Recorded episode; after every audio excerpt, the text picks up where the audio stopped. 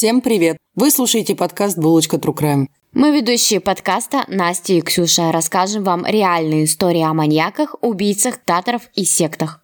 Мы будем погружаться глубоко в тему и будем ярко описывать детали всех преступлений, несчастных случаев и смерти. В подкасте присутствует ненормативная лексика и черный юмор. Подкаст не предназначен людям младше 18 лет, беременным или излишне впечатлительным людям. Мы не призываем, не убеждаем, не навязываем и не хотим никого оскорбить. Подкаст никаким образом не связан с политикой, религией, национализмом. Также не призывает к суициду, насилию, экстремизму и не является пропагандой чего-либо. Наш материал извлечен из открытых источников, смонтирован и опубликован со строго ознакомительной целью. Мы призываем к соблюдению законов вашей страны присутствия. Наливайте чаек, кофеек. Всем привет. Всем привет. А это Ксюша. И Настя. Ну, как Э. обычно. Состав не меняется, не меняется. Не меняется, да. Чё, как у вас дела? А как у вас дела? А у нас все хорошо, а у вас? А у нас все великолепно. Хорошая неделя была, хочу я сказать. Великолепный век. Неделя была адская. Да? Тебя адская? А что случилось? Рассказывай. Да, что-то работы много, прям очень много. И я еще болела, а потом работала, потом снова болела. Короче, такое себе. Ну, такое себе. А у нас есть новость. Да, какая? А ты так удивилась. Ты знаешь, мы эти ёбушки-воробушки про ёбушки. Ой, да, мы, короче, очень невнимательные оказались. Вот. Максимально. И хотим сказать большое спасибо Людмиле Тимошовой. Спасибо вам. Правда, искренне от души, что вы а, это проследили и не просто проследили, но и нам еще на это указали. В общем, рассказываем, мы в сентябре должны были записать выпуск по маньячным городам про Флоренцию, но с нашим топографическим кретинизмом мы ускакали во Флориду. Во Флориду мы ускакали? Да. Или куда-то туда, короче. Короче, куда-то туда мы ускакали случайненько. Это вообще... э, и получается у нас немножко сейчас тогда поменяется порядок выпусков. Сегодня вот мы расскажем про Ионисяна. Следующий выпуск будет как раз пропущенный. И мы съездим, куда нам нужно съездить. Выпуск 2 января это будет тоже поездка в Осло. То есть мы и перед Новым годом, и сразу после Нового года будем путешествовать. Ага, если мы ничего не перепутаем опять. Ну, я надеюсь, что мы опять ничего не перепутаем. А, и потом весь январь у нас будет маньяки однофамильцы. Да. Вот такая вот история. А я хочу по своей традиции порекомендовать сериал посмотреть. Какой? Wednesday. Да. Боже. Ну, Тим Бертон, это вам, конечно, просто Искренне. гений. Искренняя любовь. Единственное неповторимое, прям лучше, лучше, классно адаптировали. Я видела трейлеры, а, посмотрела сериал, и я в дичайшем восторге, я его даже два раза посмотрела. Ого. Да. Вот ты маньячка, конечно. Да, люблю, я такие вещи люблю. А сегодня мы будем вам рассказывать э, более подробно про Мосгаз. Мы тогда записали, ну, немножечко кратенький такой выпуск про него в одном из выпусков. Да, это у нас как раз в рамках было посещение города Иваново. Да. А сегодня это будет, собственно, э, полностью выпуск про него. Ионисяна вообще, мы когда начали изучать эту тему, везде пишут первый советский убийца, туда-сюда, но как бы нет. серийный. Первый советский серийный убийца. Да, но это неправда. Мгм. Это неправда, как бы вообще сильно неправда. Самым первым серийным убийцей в истории Советского Союза был Василий Комаров. У него была кличка Шаболовский душегуб. Он родился в 1877 году, а первое убийство совершил как раз когда уже был Советский Союз только-только, это 21 год, 1921. Его жертвой был крестьянин. Мгм. А вообще он убил 29 человек. После него самым громким убийцей серийным был это Владимир Виничевский. Он начал убивать в 1938 году, когда ему было всего 16 лет. А, Он убил 18 человек, и даже его родители просили, чтобы его расстреляли. Его Мгм. так сильно его ненавидели, да. Потом был Александр Лабуткин в Санкт-Петербурге. Он а, за два года, в период 33-35 годы, он застрелил 15 человек в, в Ржеваке-Пороховье. А там уже как раз Ионисян подтянулся, э, потом Сливко, ну и все остальные наши товарищи, убийцы. Так что вот так вот, не верьте никакой информации, верьте только нам. Мы все проверяем. Все проверяем. Все проверяем и все вам рассказываем. Да, и читаем с бумажки. Плохо. Мы плохо читаем с бумажки. Да. Владимир Михайлович Ионисян родился 27 августа 1937 года в Тбилиси. У него была вполне обычная семья. Учитывая способности к вокалу, родители мальчика после школы отдали его в музыкальное училище. После окончания он поступает в консерваторию. Учился он там недолго. Из-за нервного расстройства он был вынужден покинуть учебное заведение. Сразу после этого Ионисян получает повестку в армию. А, ну, не имея никакого желания служить, он получает свой первый срок. Два с половиной а, года лишения свободы. Да, потому что он с- укрывался Да. от, ото всех, бегал. Да, за уклонение. Мгм.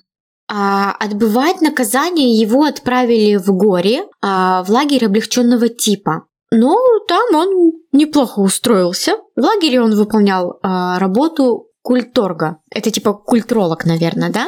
А, это тот, кто организовывает концерты там всякие. Ну, то есть у них тоже там они сидят, уже не просто так сидят. Они и поработали, и попели, и потанцевали. И, в общем, там был этим Да. массовиком затейником. Короче, по-новому маркетолог. Не-не, суетолог. Суетолог, да. Особо не перетруждая себя тяжелыми работами, он вот там вот занимался культурой. Да, кстати, э, тут небольшая сносочка. Его даже опознают потом в дальнейшем по его мягким и нежным рукам. М, Ну, то есть вот то, что он, он певец же, Мгм. певец и на, на чем-то на какой-то дуде игрец. мгм. Его из-за этого я опознаю, то есть жертва, выжившая, запомнит, самое главное, Рукам. его да, ухоженные руки. Да. Вот. Ну и за примерное поведение он а, мог отлучаться в город.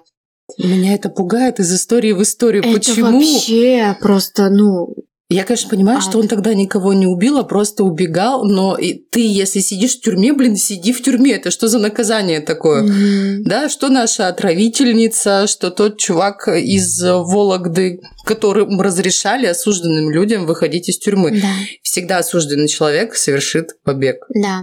Однажды он, не выдержав, а, вместо возвращения в лагерь, он вернулся Ну, домой. блядь.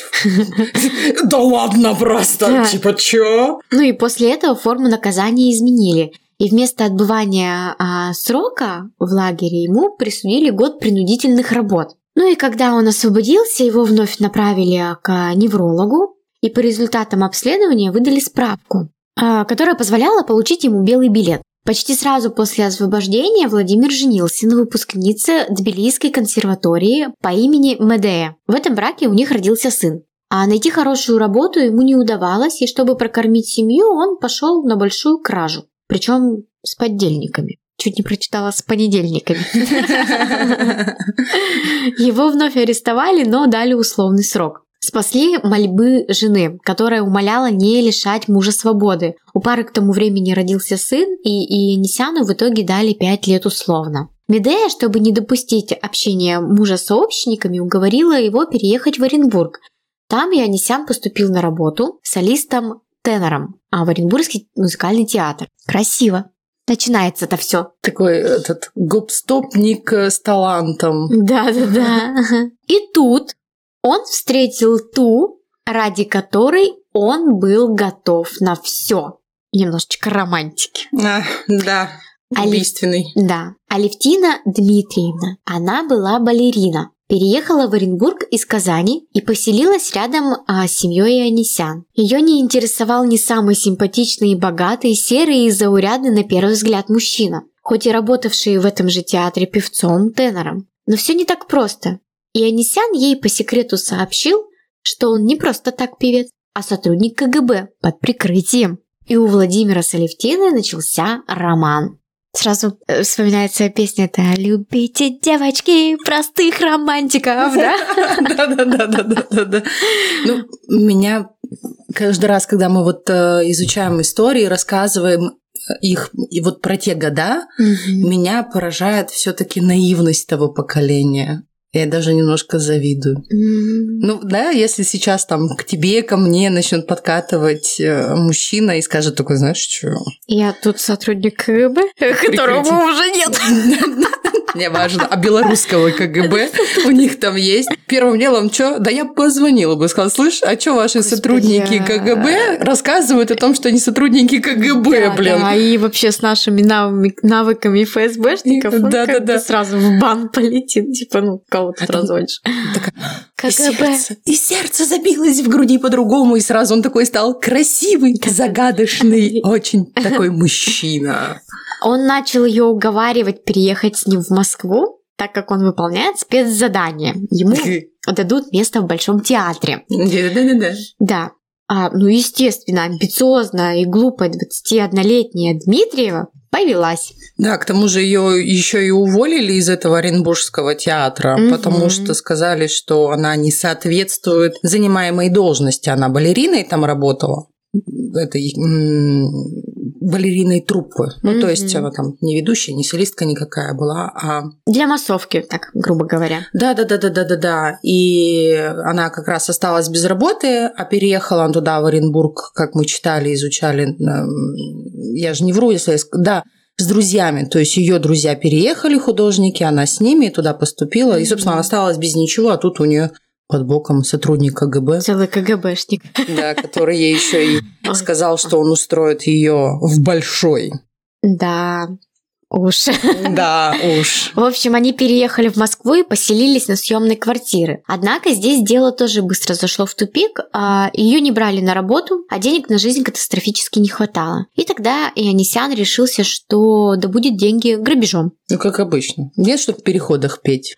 Да, да. В ГУМе он купил туристический топорик и стал ходить по квартирам. Представляет сотрудника Мосгаза. Но тут-то и начинается. Угу.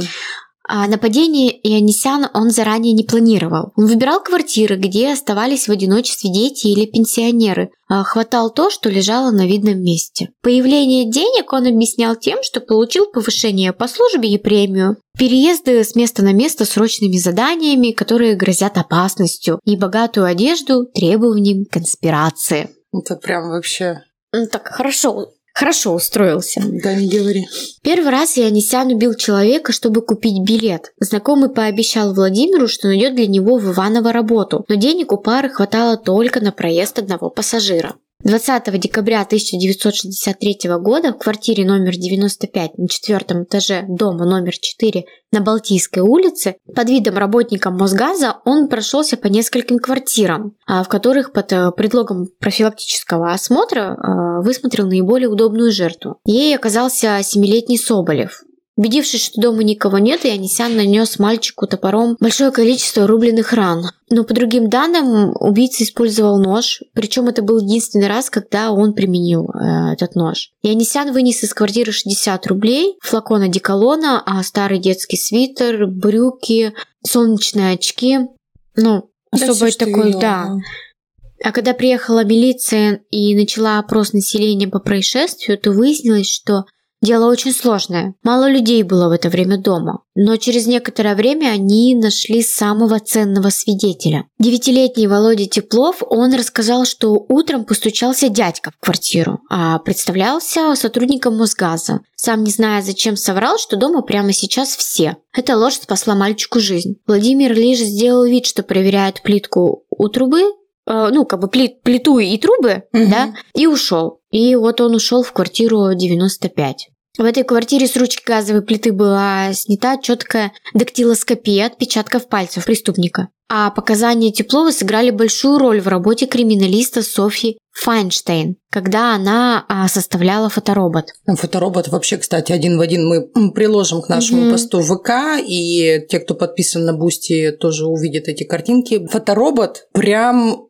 очень-очень близко похож э, к его настоящему облику. Да. А 25 декабря а, 1963 года Ионисян вместе с Дмитриевой переехали в Иваново, где он совершил сразу два убийства и одно нападение. Второй жертвой стал ровесник Кости Соболева, 12-летний Миша Кулешов. А из квартиры пропали две авторучки, кофта, пиджак и облигации госзайма. Третья жертва была 74-летняя пенсионерка Горелова. Тоже орудием преступления стал топор, и тоже преступник забрал с собой там, ну вообще мелочь. То есть там были 70 копеек и карманный фонарик. Четвертая жертва – 15-летняя Галя Петропавловская. Он вырубил девушку, э, изнасиловал, после 9 раз ударил топором по голове ну и там по голове и, и э, по телу. Вынес из квартиры 90 рублей, свитер, кофту и пуховый платок. Девушка выжила и тоже стала ценным свидетелем. Несмотря на плохое самочувствие, она дала показания. Галина прекрасно запомнила лицо преступника. Она подтвердила, что на нее напал московский преступник. Ну, то есть, видимо, уже ориентировки э, были везде разосланы. Да, так он, э, когда их совершил, там сразу поли... милиция в то милиция. время была, да, милиция начала опрос, и как раз Иван Газ ходил. Угу. Иван Газ ходил и все проверял, и очень совпадали и раны, и нападения, и так далее. Да. Ну, и Анисян запараноил. Он прекрасно понимал, что теперь его ищут. Он наплел Дмитриевой, что по своему суперсекретному делу он попал в передрягу, и над ним нависла смертельная опасность. Надо срочно возвращаться в Москву. За ними может вестись слежка, и надо уходить пешком через лес. И они пошли. И, и она пошла, пошли. Да. да, да. А это декабрь, напоминаю. Декабрь, да. Они э, быстро собрали там немногочисленные вещи и выдвинулись в сторону Москвы. Они прошли 10 километров пешком, сели на автобус и отправились в конечный пункт назначения. По прибытию в Москву они сняли квартиру, и а, он ненадолго затаился. То есть выжидать стал. А в это время, естественно, милиция страны уже была поставлена на уши. К расследованию подключились лучшие следователи СССР. Делу присвоили статус особо важного. Его взял под личный контроль Вадим Тикунов.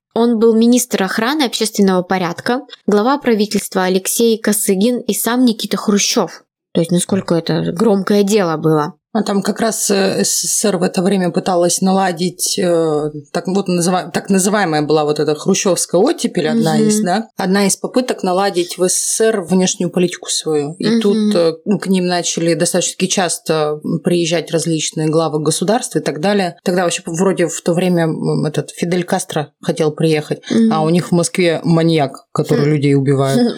Да, кстати, вот если бы не вот это вот стечение обстоятельств, какой бы, а какой бы статус был присвоен присвоен вот этому делу. Да, кот, вот... кот сказал, я ничего не понимаю. Да, нас тут коты ходят с ума. А он, мне кажется, и был бы присвоен тоже вот такой самый высокий статус, потому что как раз в то время и было объявлено, что СССР вот прям тут на пути пару лет всего подождите, и мы придем к коммунизму. Угу. То есть там такая пропаганда была жесткая на эту тему, что вот все, вот нам тут осталось две бумажки Чуть-чуть подписать. потерпите, скоро все будет хорошечно. Конечно, а в образ э, светлого Советского Союза никак не вписывался маньяк, убивающий детей и старушек, насилующий малолетних девочек, который топором всех убивает. Да, нет, я имею в виду, вот если бы не вот это стечение обстоятельств в экономике страны, что как бы, ну вот вернемся в, обычный, в обычную жизнь, да, без всяких там перестроек, э, налаживания внешнеэкономической э, системы, там Фидели Кастро всяких, которые хотели приехать в Россию, как бы отнеслись к этому делу? Ну вот обычная жизнь, обычно. Ну, это резонансно, мне кажется. Ну, это просто резонансно. Это угу. не, не, какая-то бытово... не какое-то бытовое. Угу. То есть, представляешь, там ходит чувак по квартирам, выискивает конкретно. Да, еще и представляется работником государственного да, предприятия. Да, да, да. Кстати, вот это тоже один из тех факторов, почему э, начали его очень быстро искать, что прям шерстили все mm-hmm. и везде, и все на уши были подняты. Потому что люди перестали доверять э, сотрудникам да. коммунальных служб да. и даже отказывались им двери открывать. Ну, конечно. Вот. И пускать куда-либо. И там я, нигде об этом не сказано, но это чисто мое предположение, мне кажется, там ходили штурмовать сотрудников самого реального Мосгаза, угу. и, возможно, кому-нибудь били морду. Ну да, ну проверять-то их проверяли по-любому. Так не пускали никуда, э, только, короче, с участковыми. А по-другому никак не было, да. А 28 декабря Янисян снова пошел убивать. Ну, видимо, ему нужны были деньги на празднование Нового года и подарки для любимой женщины. Ну, а может быть и просто он уже такой, ну я что-то типа засиделся, пора снова идти убивать. Да, видимо, даже до крови. Ну, потому что он же, например, Хотя, ну, я такая думаю, ну, я сначала, я вообще постоянно о нем думаю. Угу. Он такой интересный чувак. А, то есть он шел убивать ради денег, но опять же он не знал, сколько денег будет в той или иной квартире. Ну, так он и хватался, что ему под руку попадется. А ведь а мог и не хватать. Да. Вот что это было, вот знаешь, вот когда он 70 копеек и фонарик у старушки забрал. Угу. Это было просто как, ну, знаешь, когда убийцы забирают с места преступлений какие-то себе, Хочу сказать тотемы, но... ну, сувенир. Мгм. Да, сувенир э, забирают. Вот интересно, это оно было или нет? Он такой, типа, я тут убил, я должен забрать хотя бы фонарик. Он же мог не брать фонарик. Но с другой стороны, он брал эти вещи, он перепродавать их мог. Ну, продавать. За сколько бы тот фонарик он, интересно, продал карманный? За, тоже за 10 копеек, и итоге 80 копеек Ну выручки, да. ну, такое. Насколько человек относился к а, человеческой жизни, да? М. А маньяк прибыл на Ленинградский проспект, проследил за одним из мальчиков, зашел с ним в подъезд, вычислил, в какую квартиру он ушел и поднялся за ним. А, Он позвонил в дверь его квартиры, мальчик открыл дверь и увидел перед собой мужчину. А маньяк увидел за спиной мальчика его старшую сестру. Ну и план тут же поменялся. Он прошел в квартиру, осмотрел плиту и ушел. Да, но, к сожалению, не из жизни путем прыжка с крыши этого же дома, а буквально в соседний подъезд. Да, сарказм от Ксюш. Да. Там он выбрал квартиру, в которой находился 11-летний Саша Лисовец. Саша пустил квартиру газовщика, а когда тот напал на него с туристическим топориком, попытался спастись от маньяка в ванной комнате.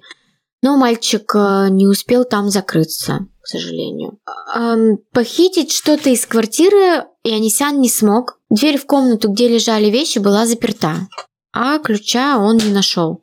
А по городу расходилась информация со скоростью света о том, что в городе орудует маньяк Мосгаз. Люди категорически отказывались открывать двери работникам газовой службы. И тем, чтобы ну, проверить плиты, приходилось водить с собой дворников и других представителей коммунальных служб. Ну, тогда, тогда еще ведь Москва, опять же, очень бурно застраивалась. Да. Выстраивались огромные жилые массивы, и тут просто в городе маньяк, который говорит, что он Мосгаз, а дома вводит в эксплуатацию. Ну, там, короче, там был такой шухер. Мгм. Забегу немножко вперед. Сотрудники газовой службы требовали вообще, что, ну, когда Ионисяна поймали, чтобы его на Красной площади, блин, повесили. Мгм. Да, конечно, он то один человек навел на, на город панику, людей нарастала паника, а сотрудники, как бы со- сотрудников милиции категорически не хватало.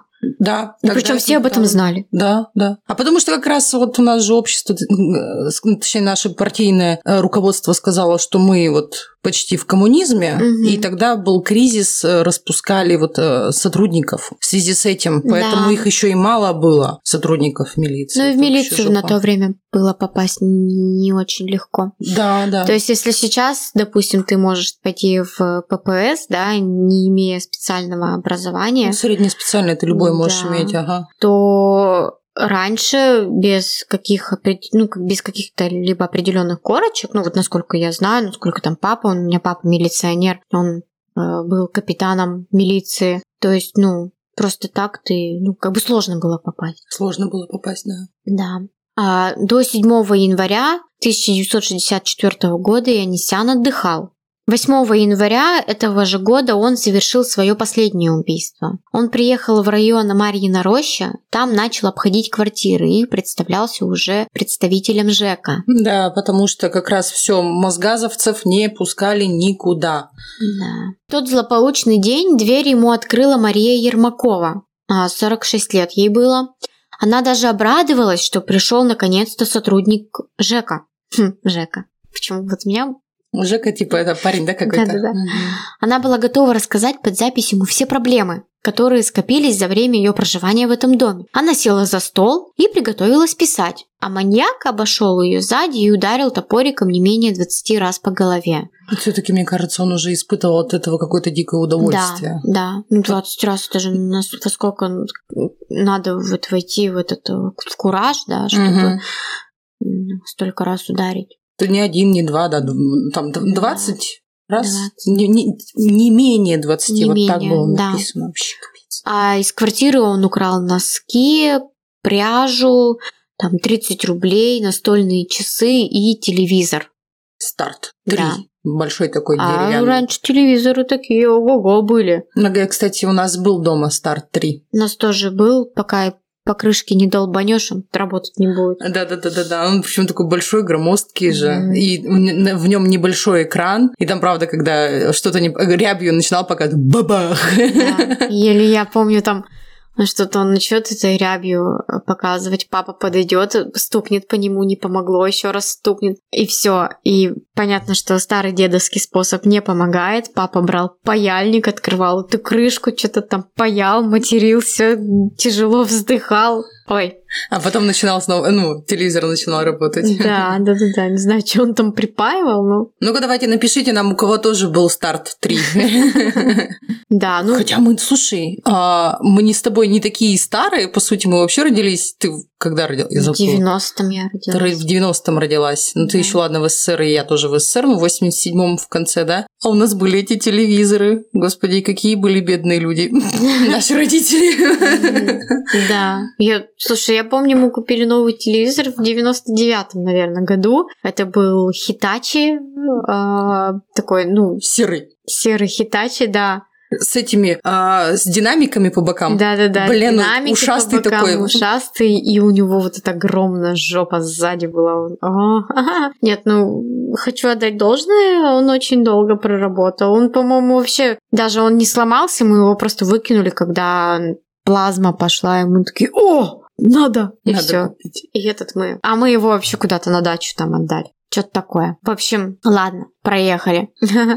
а, ну, тащить громоздкий телевизор было тяжело, и он поймал попутку какой-то самосвал, а водитель которого согласился подвести пассажира за 80 копеек. Да, в тот день вообще все складывалось совершенно не в пользу Ионисяна, мало того, что вот этот телевизор, да, он стырил. Ну, он смачно засветился с этим телевизором. Да, он же его в тряпку завернул, а тряпка это была, ну, типа, как это, простынь, ну, что-то типа простыни, mm-hmm. а она в крови была запачкана. И кого он еще по пути встретил? Участкового. Участкового. Так это мало того, что чувак тащит телевизор с окровавленной простыней, а у него такая внешность. Колоритная. Колоритная, да. Фотороботы уже везде были. Все были с ними знакомы, конечно же, да, сотрудники. Да. Угу. Ну и участковый такой, что за странный чел с телевизором в руках. А он угу. пристально за ним наблюдал посчитав, что ситуация странная. Ну, ситуация действительно странная. Да, потому что вроде как бы мужик, тащащий телевизор, может быть и не очень странный, и тряпка может быть это не окровавленная. Просто рядом нет, не было никаких магазинов с техникой. Да. Вот это. Ты, ты же меня вот поразило. У меня просто у меня так мозг не работает, и меня это всегда поражает. То есть он такой, так, мужик с телевизором, угу, так, останавливает почему-то самосвал, а у нас же нет на районе ни одного магазина техники. Логика. У ну, милиционеров очень хорошо логика работала и, ну, работает, и причинно-следственная вот эта вот связь. Не быть мне ни полиционером, ни милиционером. Да, я вообще поражаюсь. Вот батя хотел, чтобы я каким-нибудь там следаком была, и я вот думаю, у меня логики ноль. Во мне вообще нет логики. Я творческая личность, я креатор. Какой из меня мент вообще? Слушай, из тебя бы следак был бы хороший, знаешь почему? А ты сидишь такая, глазками хлоп-хлоп своими голубыми, а тебе это, думают, что дурочка тут какая-то сидит. Ты а как дурочки, даже... да. А ты ему раз вопросик, три вопросик, четыре вопросик. Ты сколько раз меня так разводила? Да, что, что-то мне досталось от папы. Ну, и такая, шу-шу-шу, Ксюша, ты, мне кажется, вот тут и тут врешь, да, блин. Кажется, кто-то здесь пиздит, да. и это не я. Да. И всегда это работало. Вот, вот это твоя тайная способность. Как, от тебя не ожидаю, что, во-первых, ты псина злая, во-вторых, никогда не заподозришь, что там столько мозга. А, многие знакомые говорят, что у меня какая-то вот эта вот мягкая настойчивость, что пассивная. Я не пассивный агрессор, я активный агрессор. Ты как раз очень активный агрессор. Это я хожу всех пассивно троллю. Потому что у меня нет сил творить зло, и я просто очень сижу и медленно его вытворяю. А мы буквально сегодня ржали на эту тему, что я выгляжу очень миловидной дамой, и все думают, что я добрая и хорошая и такая, ну, не злая. А Ксюша, наоборот, выглядит угрожающе, но она, наоборот, такая добрая, да. мягкая. Я милый шушпанчик. Мы, а мы как эти, мы как две псины, которые ты, ты алабайчик такой, знаешь, Мгм. Мягонький такой это. А Добрый, я почешите как, мне это, пузо. как чихуахуа, который на всех кидается, орет. Ну ладно, Так еще и глотку может перегрызть. могу. Да. А тело убитой Марии Ермаковой обнаружила соседка из квартиры ниже этажом. Придя домой, она увидела, что с потолка капает кровь. Ну, она тут же позвонила в милицию. Прикинь, какой-то фильм ужасов. Капец, ты Ты приходишь, а у приходишь, а с тебя... потолка кровь. О, Жесть. Это пипец, как страшно. Прибывшие сотрудники внимательно осмотрели место преступления. Оперативники обратили внимание на тумбочку, где по всем признакам недавно стоял телевизор. Так что если вы Да-да-да-дан. будете красть телевизор с тумбочки, протрите пыль. Ну, я сразу об этом подумала. Сейчас телевизоры на стенах висят в основном. Что-то не подумала. А при обыске они нашли техпаспорт от, э, этого телевизора, откуда сыщики списали заводской номер. Это громкое дело, которое, напомним, курировал сам генсек Хрущев, было передано звезде тогда Мура Владимиру Чванову. В то время он был просто звездищей советского сыска. Именно он, кстати, раскрыл э, ряд краж из квартир э, деятелей искусства. Веры Мухиной и Евгения Вучетича – это скульпторы, балерины Суламифи Мессерер и некоторых артистов Большого театра, например, Екатерины Гельцер. А еще именно Владимир Чванов был прототипом кстати, для сериала «Место встречи изменить нельзя». М, С него списали Владимира Шарапова. м.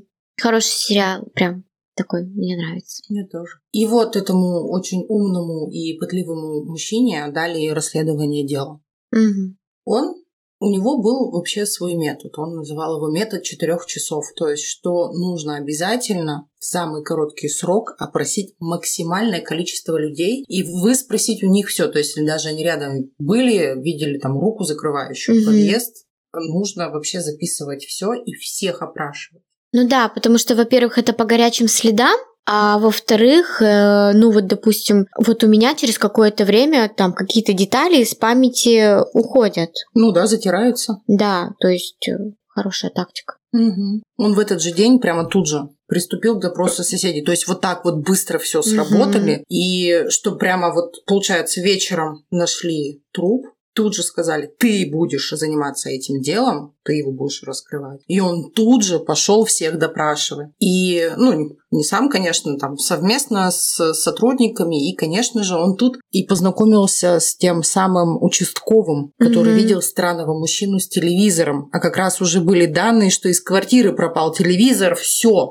Все сходится. Вообще все сходится, и Анисян так наследил, что пш, не знаю, только если бы он пришел и сам сказал, это я всех убил, вот примерно так вот Мгм. И с, равнозначно. с телевизором в руках. Да, да, да, да, да, да, да. Очень быстро установили номер машины, нашли водителя, потому что это была не частная машина, КАМАЗ, ну так- тогда были, кстати, уже можно было иметь частную машину, и у людей были свои частные КАМАЗы даже. А это был рабочий КАМАЗ. Мгм. То есть он там выполнял работу. Нашли водителя, и он показал, где именно он высадил мужчину с телевизором. Прибыли туда на место, начали опрашивать там всех, кто попадался под руку. И одна из женщин, проживавших на улице Щепкина, ну, то есть они там вообще, они пошли чесом, прям чесом. Э, вот на этой улице Щепкина она узнала по фотороботу, что это за человек. Она Мгм. узнала, что это ее сосед по подъезду Мгм. и указал, естественно, где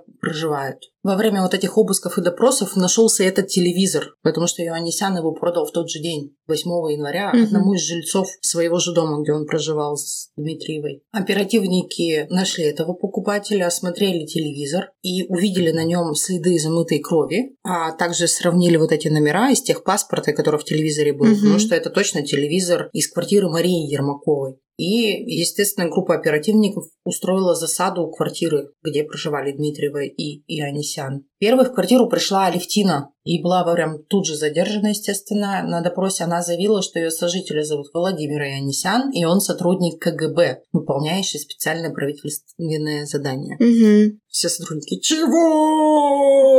Какое нафиг задание? Мгм. Информацию тут же передали, естественно, в КГБ, чтобы уточнить. Тогда председателем КГБ был Владимир Семичастный. И ну, тут же, естественно, все проверили. И такого сотрудника никогда не было. Мгм. И даже привлечено не было. как там какой-нибудь внешний типа сотрудник. Дмитриеву отправили в следственный изолятор, и она вообще не спешила давать какие-то лишние комментарии. Но ее язык развязала банальная ревность. Кому? Кому она там ревновать стала? К его же жене. А, Сотрудники Мура, когда ей рассказали, что ее чувак мало того, что до сих пор женат, угу, у него есть сын, угу. а еще он подозревается в изнасиловании 15-летней, Мгм. что, ну, точнее, что он подозревается, что это он изнасиловал, напал на Галю Мгм. Петропавловскую в Иваново. Она такая... «М-м-м».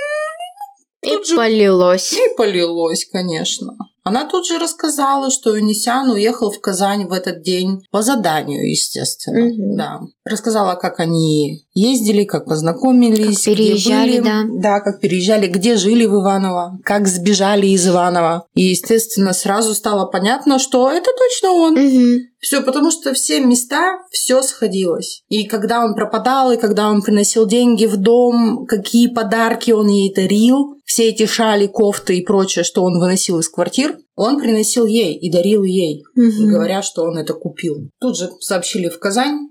Все э, сотрудники, естественно, пришли в усиленное положение. Потому что, что он в Казань поехал? Может, он гастролировать, убивать поехал? Да. И начали разрабатывать план, как его оттуда достать, как его вообще найти, чтобы это все было быстро. И сделали следующее. Выслали фальшивую телеграмму о том, что Алевтина к нему приезжает. В поезд села сотрудница розыска, Мгм. загримировали, чтобы она была похожа на Алевтину издалека. И таким образом он, он пришел ее встречать, пошел ей навстречу, вот тут же скрутили. Это случилось 12 января 1964 года. Ты вот сейчас вот это рассказываешь, и у меня сразу всплывают э, эти кадры из сериала «Откройте Мосгаз». Ага. Он даже не стал оказывать сопротивление сотрудникам, кстати, при задержании. Да и допрос его особо ничего нового не принес. Единственное, что Нисян говорил, что свои преступления он совершал, чтобы содержать Алевтину. Мгм. Да. Можно подумать, это как-то ему бы помогало, блин, Да-да-да. в чем-то. Блин, вот упырь. И 13 января по московскому радио, тогда радио уже было в каждой, практически в каждой квартире все слушали радио. Сейчас все слушают подкаст «Булочка True Crime», а тогда все слушали радио. Сообщили следующее. Прям текст, текст в текст. За последнее время в Москве и Иванове был совершен ряд тяжких преступлений. В Москве убиты два мальчика и женщина, в Иванове мальчик, женщина и изнасилована девушка с нанесением ей тяжких телесных повреждений. В результате мер, принятых органами охраны общественного порядка, преступник разыскан и арестован. Им оказался Ионисян Владимир Михайлович, 37 года рождения, ранее судимый за уклонение от воинских обязанностей и приговоренный к двум с половиной годам лишения свободы. Вообще, и тут, же, ну, чтобы народ успокоить. Мгм. Изначально планировалось и, и планировалось и хотелось, чтобы суд был открытый. Мгм. И по этому поводу велась э, переписка между административными отделами различными. Ну что, открытый, закрытый, открытый, Мгм. закрытый. Больше склонялись к открытому делу, потому что хотели открыто его судить. Но Хрущев отклонил эту просьбу сделать дело и суд открытыми. Он сказал, что не стоит Мгм. такое делать. Следствие и судебный процесс не заняли много времени, и все было решено за две недели примерно. И Анисяна, естественно, приговорили к расстрелу. Приговор Верховного суда РСФСР об осуждении к смертной казни, расстрелу в отношении Анисяна был приведен в исполнение 31 января 1964 года в 23 часа.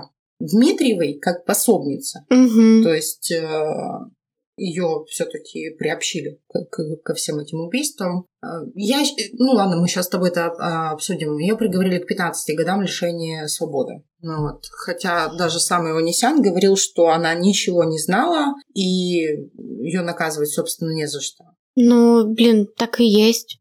Но она, правда, она же ничего не знала. Она слепо ему верила, Да, любила его. любила его, да, и 15 лет это вообще... Да. Я считаю, что несправедливо. Я тоже считаю, что несправедливо. Да, напишите нам, считаете ли вы это справедливым.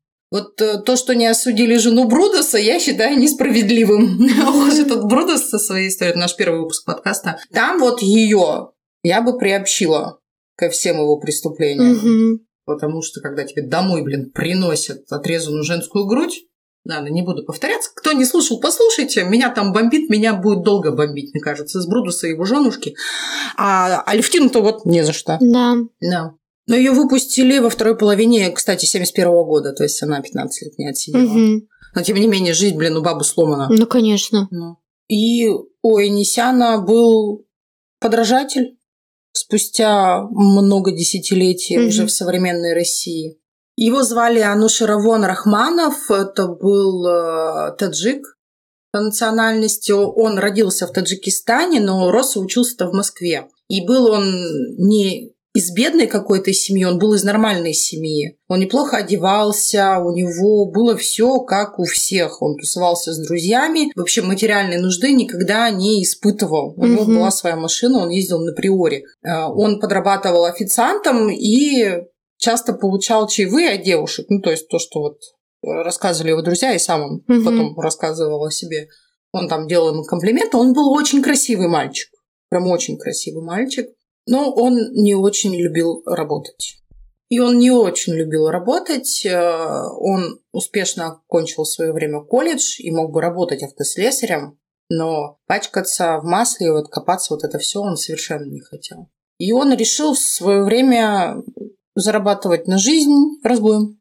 Мгм. В октябре 2014 года он приехал в центр города и стал ходить по улицам, всматриваясь в окна, смотреть, у кого какой ремонт, кто как живет. И так с улицы он выбрал одну квартиру, которую Мгм. решил посетить для разбоя, собственно, да. Говорят, вот говорят, что в квартиру 50-летней женщины, в которую вот он первый попал, он э, как раз представился сотрудником Мосгаза, а другой там соседке, соседом снизу. Представился, значит, сотрудником Мосгаза, вошел в квартиру, начал так вот достаточно нагло себя вести. Женщине это совершенно не понравилось. Он пытался с ней что-нибудь ее как-нибудь заболтать, но не получилось. И тогда он ударил ее очень сильно по голове. Она упала, закричала, и он достал нож и зарезал ее. Мгм. Он нанес очень много ударов ножом в грудь. Из квартиры он вынес 140 тысяч рублей. Он был весь перепачкан кровью, потому что квартира, вот я фотки видела, там квартира вся залита была кровью, жутко просто. Он поймал бомбилу, уехал на свой район, купил себе новую одежду, естественно, ту выкинул и пришел домой, как ни в чем не бывало. Все деньги он тратил на спайсы и алкоголь. Деньги, естественно, быстро закончились, и у него началась ломка. То есть он, он э, поднаркоманился быстро. И он пошел снова на разбой. В этот раз он поехал на Нагатинскую улицу, и тут уже он точно представлялся работником Мосгаза. И зашел в квартиру, начал осматривать газовую трубу. В квартире еще были ее муж, их 27-летний сын и ее мать. Он зарезал их всех, убил всю семью в тот вечер. Из квартиры он тогда вынес 70 тысяч рублей. После этого убийства он залег на дно примерно на два месяца. Понимая, что его будут, скорее всего, искать. Не то, что, скорее всего, искать, а что его уже ищут. Он даже сделал себе поддельный паспорт, по которому въехал в гостиницу «Севастополь» на Большой Юшунской улице. И в феврале ему снова потребовались деньги, чтобы закупиться наркотой, алкоголем и прочим. Он поехал на улицу академика Варги. И снова он проник в квартиру под видом сотрудника Мосгаза. Он убил 65-летнюю хозяйку квартиры и тогда вынес из квартиры 40 тысяч рублей. Он попытался сжечь квартиру, чтобы замести следы, но он не знал, что его-то вычислили и уже знали, что это он убийца, и за ним ну, следили, его выслеживали. Последнее убийство показало, что это точно он, и по горячим следам его вычислили и задержали буквально через э, несколько недель на пороге этого гостиничного номера, где он и жил. То есть от родителей он съехал и жил уже, проживал постоянно в гостинице. Задержали его 14 марта, а 2 апреля он э, повесился в следственном изоляторе, он был в матросской тишине. Его, правда, спасли, доставили в больницу, но он все равно умер. Он, Мгм. он был в коме от удушения, и вот он умер, скончался на следующий день, не приходя в сознание, так что его не судили. Мгм. Вот такой. Вот мне интересно, он знал историю Ионисяна или это он сам придумал? Вот как ты думаешь, он э, был подражателем То есть он знал историю Ионисяна? Мне кажется, да. А там же еще сериал вот этот сняли, ну, в двенадцатом году. Угу. Вот. Мне кажется, да, наверное, он подорожал. Наверное, и это как городская легенда такая. Ну да. Хотя в Москве сколько этих легенд? М, Тьма. Ну, Мосгаз, он самый яркий в этом громкий, плане. И да. громкий, да. И сериал, вот ты говоришь, в 2012 году сняли. Ну да. Вот такой вот э, упырь. К сожалению, дело Ионисяна вновь выплыло тогда из-за него. Что Да. люди так могут делать. И опять же, доверие к э, социальным службам. К нам недавно, кстати, домой приходили, проверяли газ. Тюмень газ. И Ты открыла? Конечно. Вот такая вот я, я же говорила, я беспечная. Ты постоянно на меня ругаешься, а я вот продолжаю так делать. Потому что мне кажется, что я умру тихой и спокойной смертью во сне, когда мне будет 120 лет. Ну, хотя бы удостоверение ты запросила. Нет, ничего не просила. Понятно. А там пришли такие мужики с песнями, танцами зашли, что-то все потрогали, потрогали, такие, «Э, хозяйка, тебе нужно сделать вытяжку скорей же. И такие, а-ла-ла-ла-ла-ла, вот бумажку надержи, и мы ушли. Всё. Ну, то есть, как Понятно. бы, их было двое, это были огромные мужики в этих вот э, рабочих бушлатах, э, и они были такие громкие, я их слышала с первого этажа. Жесть какая. Через все двери просто, как они в двери, знаешь, бог-бог, я думала, вынесут нахрен. И дальше они что-то там ржут о своем, говорят, им похер на меня было. Знаешь, если бы моя дверь вывалилась, они бы зашли, проверили, оставили бумажку и ушли. Ну, типа, нормально все, дверь на место Такие двое из ларца. Да, да, да, да, да. Ой, кстати, да. Вот прям- Похоже? Да, прям похожие были на тех такие. «А, а, забавные. А что, вы были. и есть за меня будете? Ага. Понятно. Жертвы первого Мосгаза был Михаил Соболев, убит 20 декабря 1963 года. Михаил Кулешов, 25 декабря 1963 года. Галя Петропавловского, к счастью, выжила. А пенсионерка 74 лет, имя и фамилия, к сожалению, неизвестны, а 25 декабря 1963 года. Да, кстати, мы в э, этот писали список до того, как э, узнали, что, возможно, ее фамилия Горелова, о чем мы говорили Да. там в подкасте. Но, опять же, непонятно, Горелова она или не Горелова. Мгм. Так что вот имя и фамилия неизвестны, правда. Александр Лисовец, э, 28 декабря 1963 года. Мария Ермакова, 8 января 1964 года. Жертвами второго Мосгаза стало семь человек. Их имена не называются. Собственно, светлая им память, силу и здоровье родственникам. Да. Очень жаль, что такие люди существуют и убивают наших любимых родных. Соболезнуем всем. Очень соболезнуем.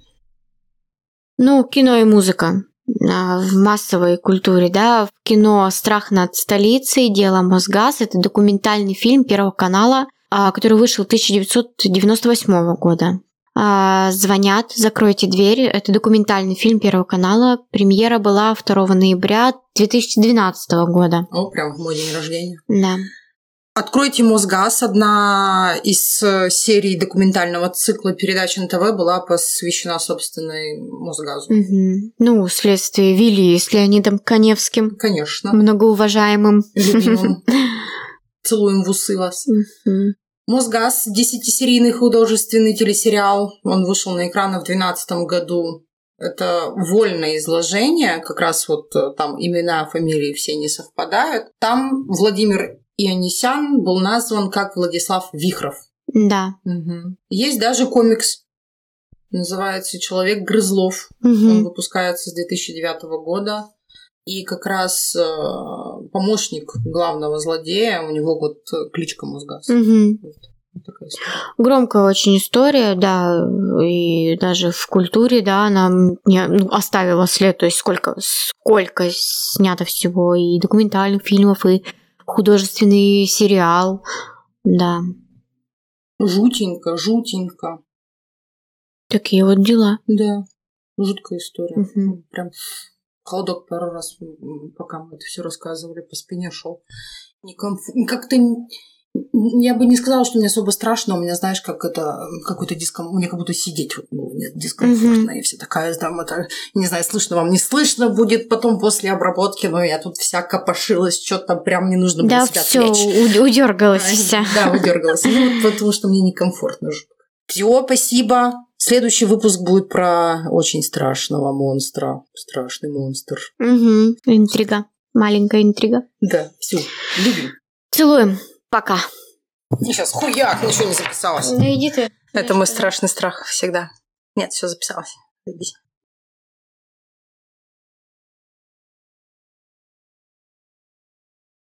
Вы слушали подкаст «Булочка True Crime». Подписывайтесь на наши соцсети, ставьте лайки и пишите комментарии. Поддержать наш проект вы можете на Бутсе и в ВК. Ссылки указаны в описании. Спасибо и до новых встреч!